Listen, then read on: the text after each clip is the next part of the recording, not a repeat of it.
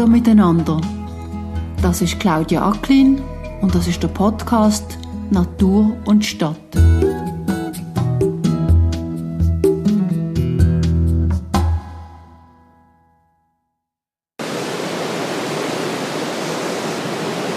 jetzt zeigen wir noch schnell, es eben gespült wird.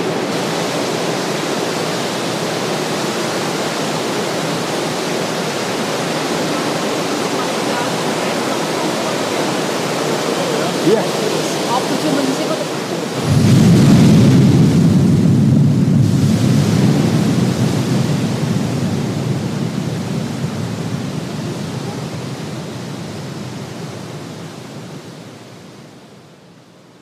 Schon als ich den Podcast geplant habe, habe ich mir vorgestellt, dass ich irgendwann einmal gerne schauen möchte, wie es unter der Oberfläche von einer Stadt aussieht.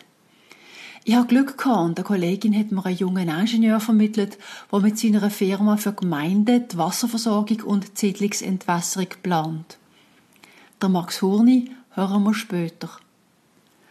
Was wir gerade gehört haben, ist eine sogenannte Spülkippe gesehen im Regenüberlaufbecken Morion von Königs bei Bern. So eine Spülkippe ist wie ein Trog hoch über der Becken, wo sich langsam füllt und wenn er voll ist, kippt er und spült in einem grossen Gutsch den Dreck weg. Die Vierung ist für mich eindrücklich weil ich mir sehr gut vorstellen kann, was hier für Wassermassen bei einem starken Regen durchdonnern. In Königs hat man ein sogenanntes Mischsystem. Abwasser aus dem Haushalt und Unternehmen und Regenwasser fließen in den gleichen Kanal. Wir hören später noch mehr darüber. Doch zuerst einmal durch Ammann über einen ganz wichtigen Aspekt. Wir sind uns nämlich selten bewusst, was unter unseren Fies passiert und vor allem auch warum. Der Urs Ammann ist Leiter Siedlungsentwässerung und Gewässerschutz in Könitz und hat uns das Becken im August an einem regenfreien Tag gezeigt. Ja, es sind sehr unterschätzte Anlagen, die wir haben hier und ist die günstigste Krankenkasse, oder, die man hat mit der ganzen Siedlungsentwässerung, eben Gesundheit und Würde. Die sanitäre Grundversorgung, die ist sehr viel wert. Ihr schaut, pro Einwohner zahlt ihr im Mittel 70 Franken, also 56 Kubikmeter pro Einwohner wird in der Schweiz ist der Wasserverbrauch und das wird auch für das Abwasser in Rechnung gestellt. Und pro Einwohner ist es ungefähr 100 Franken für das ganze Jahr. Eben aus den Augen, aus dem Sinn. Bei Toiletten draufdrücken und dann könnt ihr in Aare schwimmen. Also von dort her ist das wirklich eine sehr grosse Errungenschaft, aber die Errungenschaft sieht man nicht so und von dort her sind wir sehr froh, dass es eben noch Ingenieure gibt, Bauingenieure, die das studieren, und wir sehr grossen Fachkräftemangel bei uns. Und der Wiederbeschaffungswert wird auf 80 Jahre ausgelegt. Also wir haben Abschreibungsdauer unsere Anlagen von 80 Jahren. Abwasser, Trinkwasser und Abfall, das sind Spezialfinanzierungen. Wir haben einen eigenen Rechnungskreislauf. Also wir dürfen nicht quersubventioniert werden. Bei uns äh, schaut der Preisüberwacher auf Gebühren und unsere Gebühren müssen selbsttragend sein. Mittelfristig, Horizont, das, was wir investieren, das müssen wir auch brauchen. Wir dürfen nicht Geld auf die Seite tun. Aber es soll nur zeigen, wie viel an und für das Kapital im Boden steht. Weil unter dem Boden? Unter dem Boden, weil der Betrieb der macht nicht viel aus. Wir kosten eigentlich sehr wenig. Die Investition am Anfang, die kostet etwas. Hier ein paar Zahlen, damit die Grösse von dem Becken und die Länge von der Kanalsystem deutlicher werden. Das Morion-Regenbecken kann 3020 Kubikmeter Wasser aufnehmen. Und das ist nicht einmal das einzige Becken, das die Gemeinde Königs hat. Die anderen sind kleiner, aber trotzdem genug groß. König hat keine offenen Gewässer, sogenannte Vorfluter, die ins Dorf hineinfließen. Die sind alle eingedolt. In Könitz leben im Moment rund 4300 Menschen. Dafür betreibt die Gemeinde 153 Kilometer Kanal mit unterschiedlichem Durchmesser. Durch einen Teil davon kann man also nicht durchlaufen.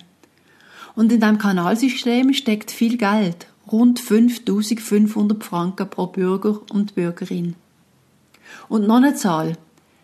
99% vom Wasser, das durch den Kanal abfließt, ist Regenwasser und nur 1% ist sogenanntes Schmutzwasser. In dieser Folge von Natur und Stadt rede ich mit dem Max Hurni auch über die grosse Linie von der Abwassersystem in einer Stadt. Zum Beispiel die Zunahme von starken Regen wegen dem Klimawandel oder Verschmutzung vom Wasser, wo wir alle dazu beitragen. Und wir reden auch über den Bericht vom BAFU, vom Bundesamt für Umwelt, wo vor kurzem verschiedenste Vorschläge gemacht hat, wie Gemeinden sich auf die neue Situation einstellen können. Das BAFU schlägt vor, dass wir unsere Gemeinwesen in die Richtung von sogenannten Schwammstädten weiterentwickeln. Wir brauchen mehr Oberflächen, wo wie Schwimm alles aufsaugen. Doch zuerst nochmal der Max Hurni dazu, was das Regenüberlaufbecken in Morillon so speziell macht. Ja, es ist einfach imposant. Es ist ein äh, riesiges, mächtiges Bauwerk. Ähm, es ist, glaube ich, das grösste Becken, wo ich jetzt als Umweltingenieur drinnen war.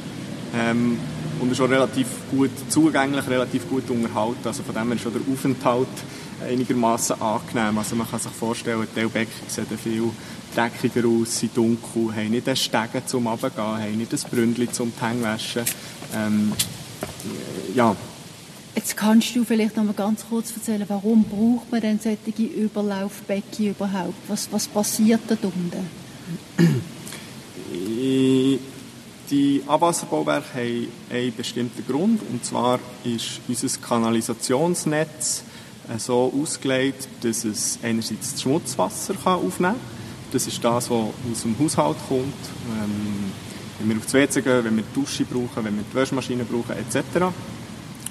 Und es kann einen Teil vom Regenwasser aufnehmen. Also das sind Regenwasser, das zum Beispiel auf die Dächer fallen, das dann durch den Dach kommt, wo so in die Kanalisation gelangen. Jetzt ist es aber so, wenn es regnet, dann besteigt die Wassermenge, die da abgeleitet wird von all diesen Straßen, von all diesen Dächern, übersteigt die Menge vom Schmutzwasser um 100 bis 1000-fach. Und das heisst, die Kanalisationen, die kann man gar nicht so gross bauen, dass alles das Regenwasser kann abgeleitet werden. Also das ist budgettechnisch einfach unsinnig. Da müssen wir so grosse Kanäle bauen, das, das geht nicht. Das heisst, im Regenwasser, äh, wenn es fest regnet, dann sind die Kanalisationen überlastet. Und dann hat man Regenüberläufe, sagen wir denen. Die tun Teil von, von dem Kanalisationswasser, also das ist ein Gemisch, das ist Schmutzwasser und äh, Regenwasser. Man redet auch von Mischwasser. Bei diesen Regenüberläufen fließt es dann in Vorfluter oder ins Gewässer, also in einen Fluss oder in einen See. Und jetzt damit das möglichst wenig passiert oder damit ähm, möglichst viel von dem dreckigen Wasser zurückgehalten werden gibt es eben solche Regenbecken, Regenüberflaufbecken, wo dann, wenn der Abfluss steigt im Regenfall, geht dann das Wasser zuerst in die Becken und erst wenn die Becken voll sind, geht es dann in einen Notüberlauf und ins Gewässer. Das heisst, das Dreckwasser, also das Schmutzwasser, also unser Wasser, das wir als Menschen dreckig machen, und das Regenwasser, das kommt zusammen in der Kanalisation. Das fließt gemeinsam durch den Kanal. Wie kann man denn jetzt sicherstellen, dass wieder einigermaßen sauberes Wasser zurück in die Gewässer kommt? Und vielleicht muss man noch dazu sagen, es gibt zwei verschiedene Systeme. Es gibt das sogenannte Mischsystem und das sogenannte Trennsystem. Das, was wir jetzt betrachten, ist das Mischsystem. Das ist eben genau wie Regenwasser und, und Schmutzwasser zusammen in die Kanalisation fließt. Es gibt auch Ionen, wo das nicht ist, wo quasi zwei verschiedene Leitungen in jeder Straße sind. Eins mit sauberem Regenabwasser, das direkt ins Gewässer geht, und eins mit dreckigem Schmutzwasser, das dann auf eine Kläranlage geht. Jetzt deine Frage war, wie kann man die Gewässer sauber halten? Auf der Kläranlage wird es gereinigt. Der andere Teil, den man eben nicht unbedingt reinigen kann, bei einem Regenereignis, der wird dann in diesen Regenbecken auch ein bisschen weit gereinigt. Also es ist so, es gibt, wenn es regnet, gibt es als erstes einen sogenannten Schmutzstoß. Das ist eigentlich alles, was sich während der trockenen Periode in der Kanalisation hat angesammelt. Das ist, wie es der Name schon sagt, einfach wirklich Schmutz. Das ist sehr, sehr dreckig. Und das probieren wir in einem sogenannten Fangbecken zuerst mal zurückzuhalten. Und das geht also nie ins Gewässer. Also dort hat es keinen Überlauf. Das geht dann nach dem Ereignis, wenn der Pegel im, im Kanal wieder abklingt, geht es dann, dann auf die Kläranlage.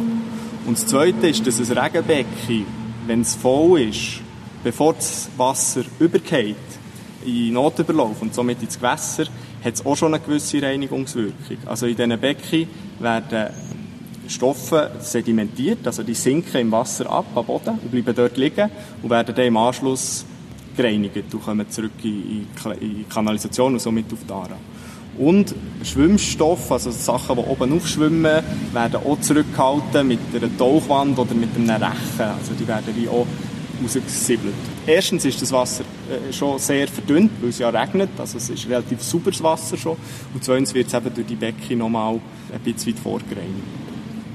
Man muss sehr viel planen vorher, damit man einigermaßen gerüstet ist, logischerweise für die einzelnen Regenereignisse, aber auch noch für das Wachstum der Stadt. Da muss man wirklich einiges planerisch reinstecken und mit einem langen Zeithorizont.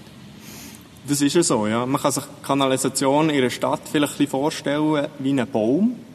Die einzelnen Blätter wären quasi die Häuser oder die Liegenschaften, die Parzellen. Und von denen fließt das Wasser in kleinen Leitungen ab und dann immer in grössere äh, Sammelleitungen. Und irgendwann am Schluss haben wir den Hauptsammelkanal, der dann, dann auf die Ara geht. Oder? Also die Leitungen werden immer grösser. Und jetzt gibt es natürlich im, im stadtplanerischen Kontext gibt's immer wieder die Frage, ja, was passiert jetzt, wenn wir die und die Parzellen neu überbauen wenn wir da neue Häuser anschließen hat man denn da Platz in der Kanalisation, wie kann man das was äh, ableiten? Und jetzt ist es natürlich unsinnig, wenn man bei jedem neuen Bauprojekt sagt, aha, die Leitung ist zu klein, wir müssen die Leitung vom Haus X bis zur Kläranlage vergrößern. Und jedes Mal schließt man den ganzen Boden auf und, und macht die Leitungen grösser. Das heißt, es ist im Interesse von allen, dass man das mit einem gewissen Zeithorizont plant und dass man eben schon weiss, aha, die Parzelle wird dann vielleicht mal überbaut. Das heißt, wenn wir jetzt die Straße dort eh schon sanieren, dann können wir ja dort schon eine größere Leitung eben rein tun. Dann können wir auch schon wissen, wie gross die etwa muss sein. Und das Instrument dazu heisst GEP. Also genereller Entwässerungsplan. Das ist ein, äh, ein Konzept, das eigentlich jede Gemeinde muss, muss haben oder muss stellen und dann auch in regelmäßigen Zeitabständen nachführt. Also der GEP muss man aber, das tönt auf jeden Fall so, auch gerade noch mit der ganz generellen Raumplanung von der Stadt verknüpfen, oder? Weil man überlegt sich ja dann, wo soll die Stadt wachsen, wo soll sie eben nicht wachsen, wo soll es noch weiterhin Grünflächen geben. Das heißt, das ist auch etwas, was eine koordinierte Form von Zusammenarbeit braucht in einer Gemeinde oder in einem Gemeinwesen? Also der GEP wird eigentlich in den seltensten Fällen von der Gemeinde selber gemacht. Oder es wäre mir jetzt noch nie bekannt, dass eine Gemeinde den GEP selber gemacht hat. Meistens sind das Ingenieurbüro, wie eben unser Büro, das dann beauftragt werden von der Gemeinde, um quasi den Entwässerungsplan anzuschauen. Und der hat verschiedenste Teilprojekte, verschiedenste äh, Unter Themen quasi, die dann müssen bearbeitet werden. Die können ja individuell voneinander bearbeitet werden. Und die Koordination läuft eigentlich zwischen der Gemeinde, die quasi sagt, ja, in unserem Bauzonenplan hat es dort und dort noch freie Flächen. Aber das heisst, ihr im Ingenieurbüro müsst in diesem Fall eigentlich all diese Faktoren zusammenführen und analysieren und von denen dann noch auch dimensionieren, was gebaut wird. Genau, man redet da von einem sogenannten Ist- und von einem Prognosezustand, den man anschaut. Der Ist-Zustand, wie es der Name schon ein bisschen sagt, ist das, was im Moment aktuell ist. Dann nimmt man alle Bauwerke auf, tut der Kataster quasi nachführen. Und es wird dann in einem sogenannten Entwässerungskonzept werden die, die Berechnungen gemacht. Aber da kann man sich vorstellen, wird das ganze Kanalisationsnetz eigentlich durchgerechnet. Dann wird der Regen simuliert, also dann wird simuliert, wie fest es regnet, wie viel Wasser das da zusammenfließt aus den verschiedenen Flächen und das wird angeschaut, was das im Netz auslöst, ob es da Kapazitätsengpässe gibt, ob es da irgendwelche Probleme gibt in den Gewässern oder in den Leitungen etc. Und dann gibt es einen Prognosezustand und in diesem Prognosezustand werden eben dann alle Anpassungen gemacht. Das heißt, einerseits werden die, die zukünftigen Flächen angeschlossen oder entsprechend dem Planungshorizont der Gemeinde. Das kann 30 Jahre sein, das kann 50 Jahre sein, wo man die, die neuen Bauflächen dazuhängen. Plus probiert man für die Probleme, die man erkennt hat im Ist-Zustand, also sei es kleine Kapazitäten oder, oder Probleme in den Gewässern, probiert man Lösungen zu definieren, also Massnahmen. Und diese Massnahmen werden dann auch zusammengesammelt und eigentlich aufgeführt und das gibt dann so ein bisschen, eine Gemeinde gibt dann so ein bisschen einen Standpunkt, was sind die nächsten Schritte, wo man vielleicht Finanzen dafür einplanen oder wo man in den nächsten Jahren dann, dann angehen kann. Und eben, wenn man dann eine Baustelle hat, wo man weiss, diese Straße müssen wir jetzt auftun, weil wir irgendetwas Neues bauen, kann man in diesem Massnahmenplan schauen und weiss dann schon, aha, diese Leitung ist eigentlich zu klein, die müssen wir ersetzen. So.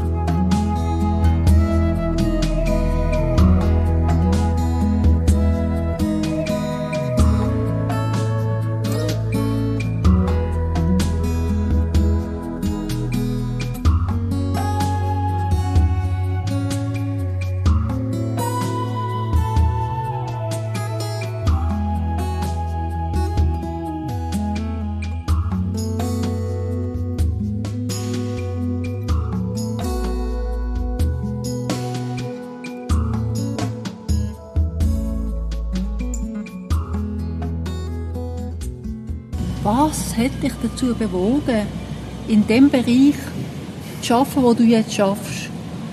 Dazu gekommen bin ich, glaube eigentlich durch Zufall. Das ist eigentlich noch eine lustige Geschichte. Ich habe meine Bachelorarbeit an der ETH Zürich habe ich geschrieben, zusammen mit der Gemeinde Königs.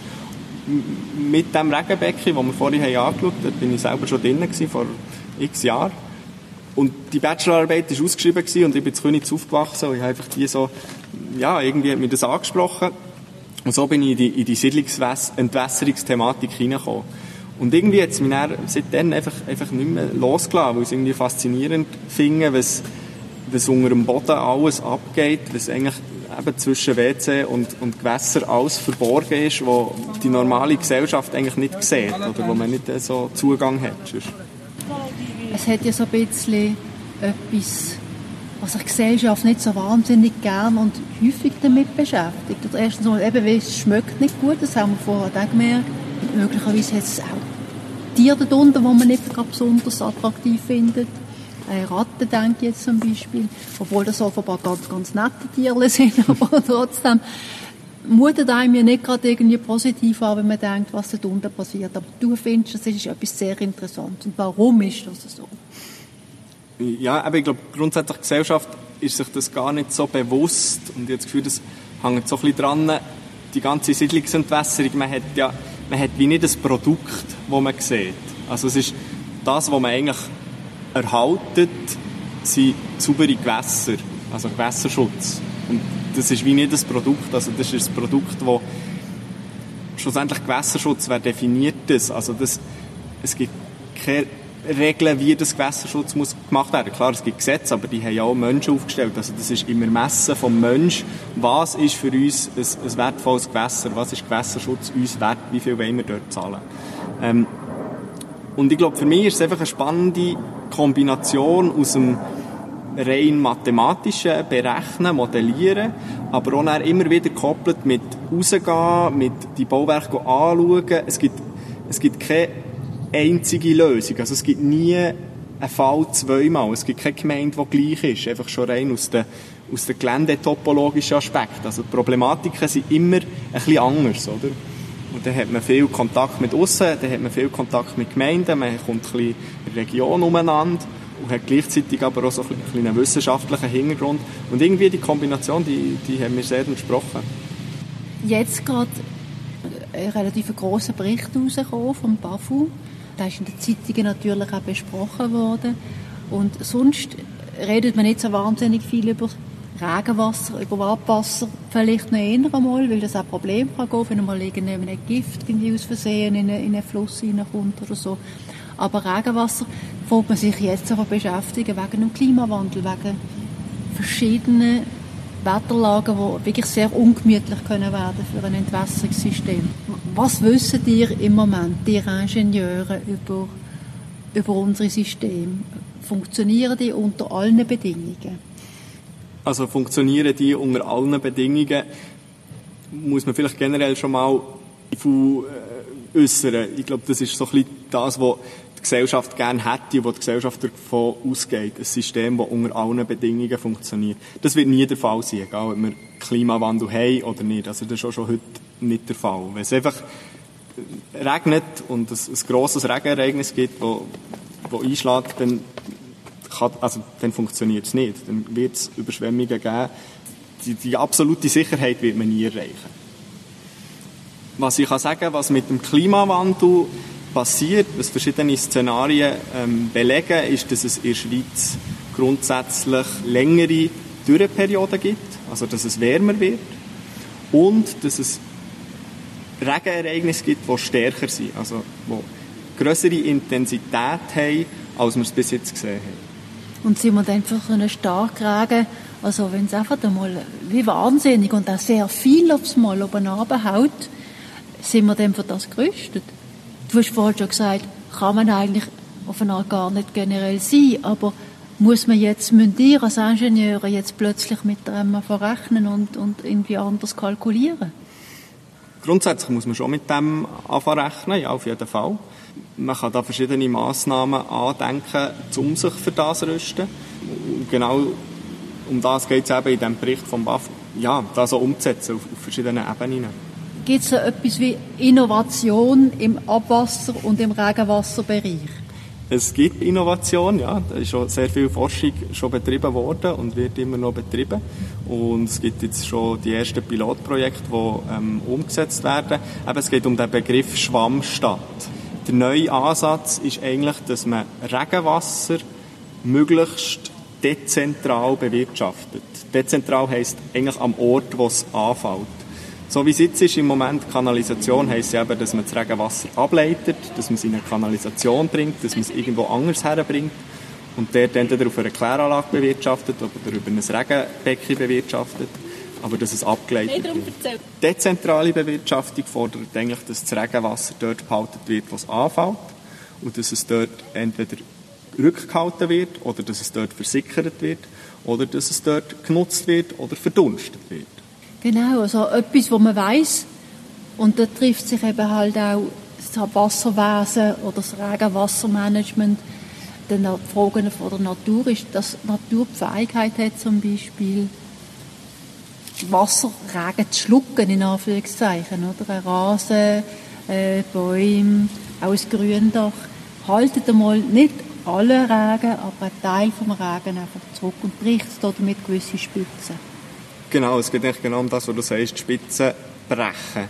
Ähm, also man kann sich vorstellen, ein Platz, der asphaltiert ist, wo kein Regen durchkommt, was passiert mit dem, wenn es, regnet? Am Anfang wird er benetzt, dann fließt noch gerade kein Wasser ab, aber nach einer gewissen Zeit fließt eigentlich praktisch alles Wasser von diesem Platz weg und muss irgendwo irgendwo her. Das, das entweder in einen, in einen Einlaufschacht oder vielleicht über, über eine Wiese oder so, aber das muss weg. Im Fall von einer Wiese oder von einem, von einem Gründach ähm, geht es viel länger, bis dann der Abfluss, der Oberflächenabfluss, wie wir sagen, entsteht. Also ein äh, äh, Gründach kann viel, lang, viel länger Regenwasser zurückbehalten. Traditionell kann man sagen, ist die moderne Stadt ist eine, die voll asphaltiert ist, vielleicht noch verdichtet gebaut ist, mit ganz hohen Häusern drinnen, also richtige Schluchten eigentlich. Und ähm, das hat man auch so zelebriert, oder, als es ein Bild von der zukunftsträchtigen Stadt. Wenn man jetzt aus der Wasserperspektive würde schauen, wie müsste eine Stadt aussehen? Ja, eine Stadt, eben wie du hast vorhin gesagt, entsiegelt oder versiegelt. Es geht darum, möglichst viele Flächen eben nicht zu versiegeln. Also im Moment werden in der Schweiz immer noch ein Quadratmeter Fläche pro Sekunde versiegelt, heisst asphaltiert. In einer Stadt von Zukunft oder eben in einer Schwammstadt geht es darum, wenn möglich, die Flächen so zu gestalten, dass trotzdem Wasser durchkommt. Also das heisst, bei einem Parkplatz kann man sogenannte Rasengittersteine einbauen. Das sind schon Steine, aber zwischendrin hat es immer wieder Lücken mit, mit Rasen, wo eben das Wasser dann durch kann versickern und was eben dann nicht abfließt. Vielleicht noch Stadt von der Zukunft, das, das kann man nicht in einem Satz jetzt so sagen. Eben die Broschüre, ich weiß gar nicht mehr, aber ich glaube, die ist 100, 150 oder 130 Seiten dick und da hat so diverseste Massnahmen. Also das geht von grosse Massnahmen im, im, im Gewässerbereich, ähm, das geht von Massnahmen in, in landwirtschaftlichen Zonen. Wir hatten ein lustiges Beispiel gehabt von einem Landwirt, der neu der Acker quasi quer zum Hang pflügen.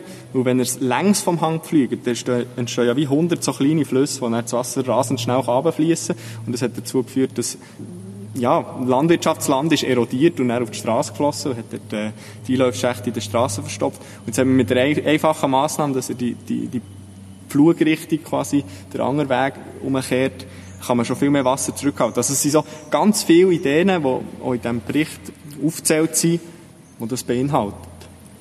Ein anderes sehr wahrscheinlich ist, dass man Fluss und Flussufer wieder retouriert. Das heißt, es sind nicht mehr einfach Betonstrassen, durch die dem Wasser durchgespült wird, sondern es bleibt vielleicht in Auen oder so mhm. hängen. Und wir mhm. haben ja da auch weiter oben dann Richtung Waldmoos mhm. und so haben wir so Auen. Ich glaube, das ist glaube ich, auch noch so eine Massnahme, die man sich gut vorstellen könnte. Ja, das geht jetzt hier ein bisschen aus der Siedlungsentwässerung raus und eher schon in Wasserbau, aber das sind durchaus Konzepte, die eigentlich den gleichen Hintergrund haben. Man hat auch beim, beim Flussbau hat man das Gefühl ja, wir bauen einfach alles möglichst gerade bauen, das Wasser möglichst schnell ableiten und hat dann mit dem Sätzen festgestellt, ja, das führt zu Hochwasser, das führt zu weniger Biodiversität etc. Und jetzt ist der, der neue Trend, dass man die Ufer wieder auftut, dass man eben wieder renaturiert, dass man wieder Flächen schafft, wo das Wasser im Hochwasserfall her kann. Ähm, und gleichzeitig dient das auch der Biodiversität. Also es gibt eigentlich viele Vorteile. Konzept von der Schwammstadt, das ist, wie du sagst, ja eigentlich ein Sammelsurium. Also ich meine es gar nicht negativ, aber von ganz vielen verschiedenen Massnahmen, die man ein Stückchen weit schon kennt und wo man einfach auf eine Art konsequent muss anwenden muss. Mhm. Ich glaube, was fast das Wichtigste ist, ist, dass es sehr eine integrale Planung braucht. Also man muss eine Gemeinde oder, oder eine Stadt sehr ganzheitlich anschauen eben darum dezentral. Also es braucht wie ein Konzept, es braucht Anreize für die einzelnen Eigentümer oder Eigentümerinnen von Liegenschaften, dass sie eben so, so Vorgaben anwenden. Ein Beispiel ist, dass man mittlerweile äh, schweizweit fordert, dass Regenwasser von Parzellen eigentlich versickert wird an den Orten, wo das möglich ist. Das heißt, es wird gar nicht in eine Kanalisation eingeleitet, sondern es wird direkt auf der Parzelle wieder in Boden versickert und somit wieder am Grundwasser zugeführt. Oder wie macht man das? Das gibt äh, Versickerungsanlagen.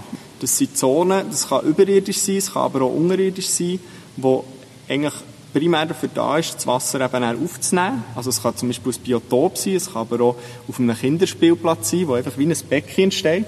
Wenn es nicht regnet, sieht man das nicht, dann ist, dann, ist dort einfach Rasen. Und wenn man sich ein bisschen achtet, kann man sich vielleicht äh, auf so Einläufe achten, also auf Leitungen, die einfach aus dem Boden rauskommen.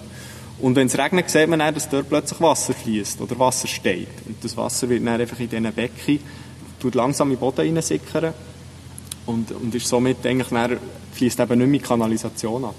Also wir haben das mit der Aaren im Sommer, oder wissen wir, es ist schon noch toll, so ein Gewässer zu haben, aber sonst unterschätzt man die Möglichkeiten. Ich, ich glaube, das ist ja auch genau die Idee von dieser Schwammstadt, dass das Wasser wieder sichtbar wird, also dass man das Wasser auch wieder ein bisschen an die Oberfläche bringt, dass es auch ein bisschen mehr ins Bewusstsein der Bevölkerung wieder kommt. Eben, die Aare kennen alle, aber es gibt in praktisch jedem Dorf, in jeder Gemeinde gibt es auch Flüsse, aber die sind einfach unterirdisch eingetollt meistens, die sind gar nicht sichtbar.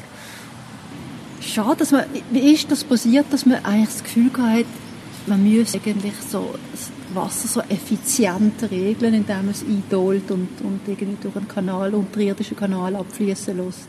Puh, da müsst ihr... Äh meine Großeltern oder Ururgroßeltern fragen. Ja, das Gewässer hat nicht viel gegolten und, und eben möglichst schnell ableiten. Ist natürlich schon so, ein, ein kanalisiertes Gewässer gibt mehr Platz für Landwirtschaft.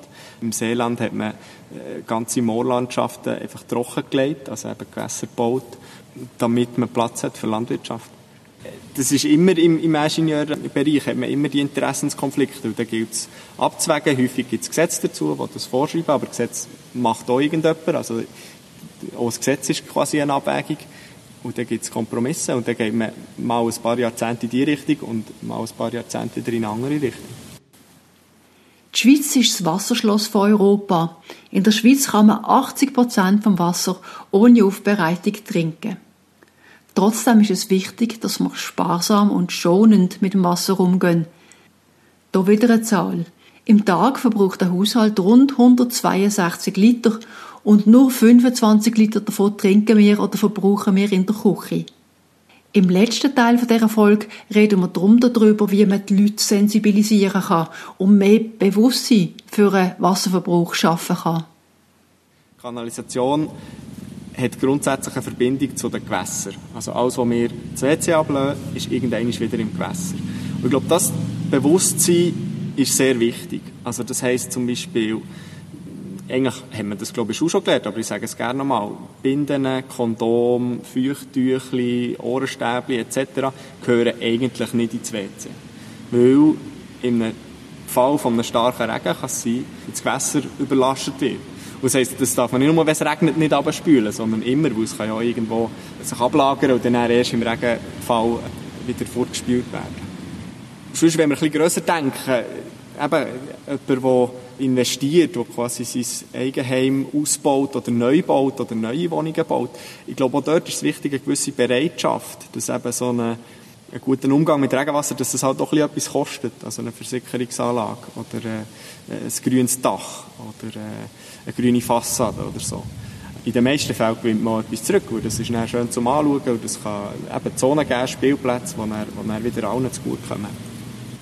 Und man kann vielleicht auch gewissermaßen an Gemeinden appellieren, dass sie Anreize schaffen, dass sich das finanziell kann rentieren für die, die investieren, dass man also mit den Abwassergebühren kann spielen kann, dass man die vielleicht kann senken oder zurückerstatten für Investorinnen und Investoren, die sinnvoll mit Abwasser umgehen. Genau. Und jetzt Gefühl, eben mit der Einführung von Schwammstadt passiert ja auch eine gewisse Sensibilisierung in der Bevölkerung, durch das, dass das Wasser eben wieder sichtbarer wird.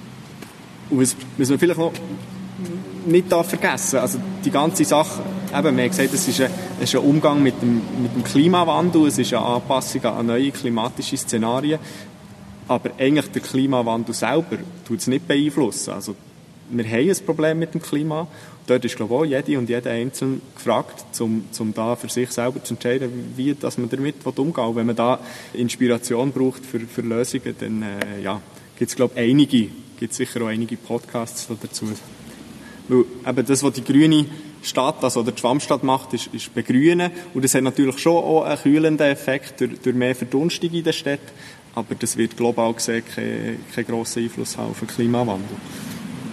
Aber was Einfluss hat auf den Klimawandel, ist, wie wir konsumieren, wie wir tatsächlich auch Wasser konsumieren, was wir ins Wasser hineingehen wir haben es vorher schon einmal gehört, Mikroplastik ist ein Problem. Das kommt aus dem Haushalt. Wäschmittel sind ein Problem, oder? Ähm, welche Wäschmittel, mit was für Chemikalien drin. Also es gibt, glaube ich, ganz viele Baustellen, die vielleicht indirekt einschränken in den Klimawandel. Das ist eine sehr schwierige Frage. Es kommt, glaube ich, sehr auf, auf die Sparte drauf an. Also jetzt gerade mit dem Mikro Plastik, oder ich glaube, du hast von Mikroverunreinigungen immer vorhin geredet. Das sind also diverseste Stoffe, die beispielsweise eben aus, aus Dusch, aus Shampoo ins Abwasser kommen oder auch aus Medikamenten oder aus diversen Kosmetikartikeln. Die beeinflussen, glaube ich, den Klimawandel nicht direkt von Klimagas, aber die haben natürlich einen Einfluss auf das Gewässer, weil, weil bis jetzt werden die noch in wenigen Kläranlagen wieder rausgefischt. Also häufig ist es noch gar nicht möglich. Und die reichern sich dann an im Gewässer und kommen durch auch wieder in die Nahrungskette und kommen durch auch wieder zurück zu uns Menschen. Es ist sehr vielseitig, die Probleme, und manchmal widersprechen sich äh, Ziele auch, wenn jetzt dem Klimawandel entgegenwirken oder für den Gewässerschutz etwas machen. Darum sage ich, integrale Planung, also ganzheitlich anschauen, die Interessenskonflikte erkennen und benennen und dann probieren, eine Abwägung zu treffen, wo ist äh, die goldige Mitte. Es gibt jetzt den Massnahmenplan mit den verschiedenen Ebenen, Versickern, Retention, also Zurückhalten von Wasser und so weiter. Hast du das Gefühl, dass eine Massnahme die wichtigste ist? Und gibt es eine, die dich auch persönlich eigentlich am meisten, wie soll ich sagen, interessiert? Meine Lieblingsmaßnahme? Nein, ich glaube nicht. Ich glaube, es ist eben genau das Zusammenspiel. Eben, es, das ist jede Gemeinde, das ist jede Liegenschaft ist anders. Es hat eben gerade bei Versicherung, jeder Untergrund ist anders. Es gibt Untergrund, der ist so felsig, da bringt man keinen Tropfen Wasser rein. Es gibt Untergrund, der ist super schön, Käse, sandig, da gehen literweise Wasser rein, oder? Und wenn ich jetzt sage, ja, Versicherung ist mein Lieblings, und dann kommt jemand mit einem felsigen Untergrund, und dann sage ich, ja, da machen wir eine Versicherungsanlage her, dann kommt er im nächsten Sommer und sagt, ja, mein Keller ist jetzt leider voll Wasser, oder?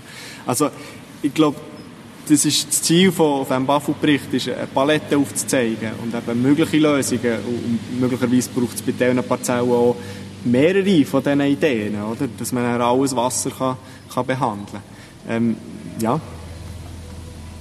Vielleicht ist das mein Lieblings, das ist ja das, was unseren Beruf schlussendlich so interessant macht, dass eben niemand kann kommen man kann einfach sagen, ja, mach das fertig, sondern dass man immer muss studieren und, und, und auf die Situation eingehen und, und ein bisschen den Ort kennen oder lernen kennen ähm, und dann einen Lösungsvorschlag machen.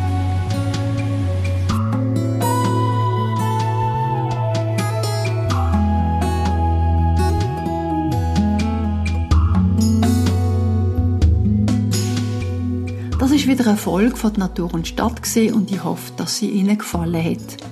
Ich danke Urs Ammann und Max Horni ganz herzlich für ihre Zeit. Ich habe es schon ein paar Mal erzählt, dass man mir auf Twitter, Instagram, Facebook oder LinkedIn folgen kann. Seit neuestem haben wir auch einen YouTube-Kanal, wo wir Stück für Stück alle Folgen aufladen. Und sonst noch einen kleinen Werbespot für meine Newsletter, wo man auf meiner Webseite Nature and the City abonnieren kann und für meine Blogbeiträge, die ich alle drei Wochen schreibe. Auch die sind auf meiner Webseite. Ich würde mich freuen, wenn Sie auch das nächste Mal wieder zuhören.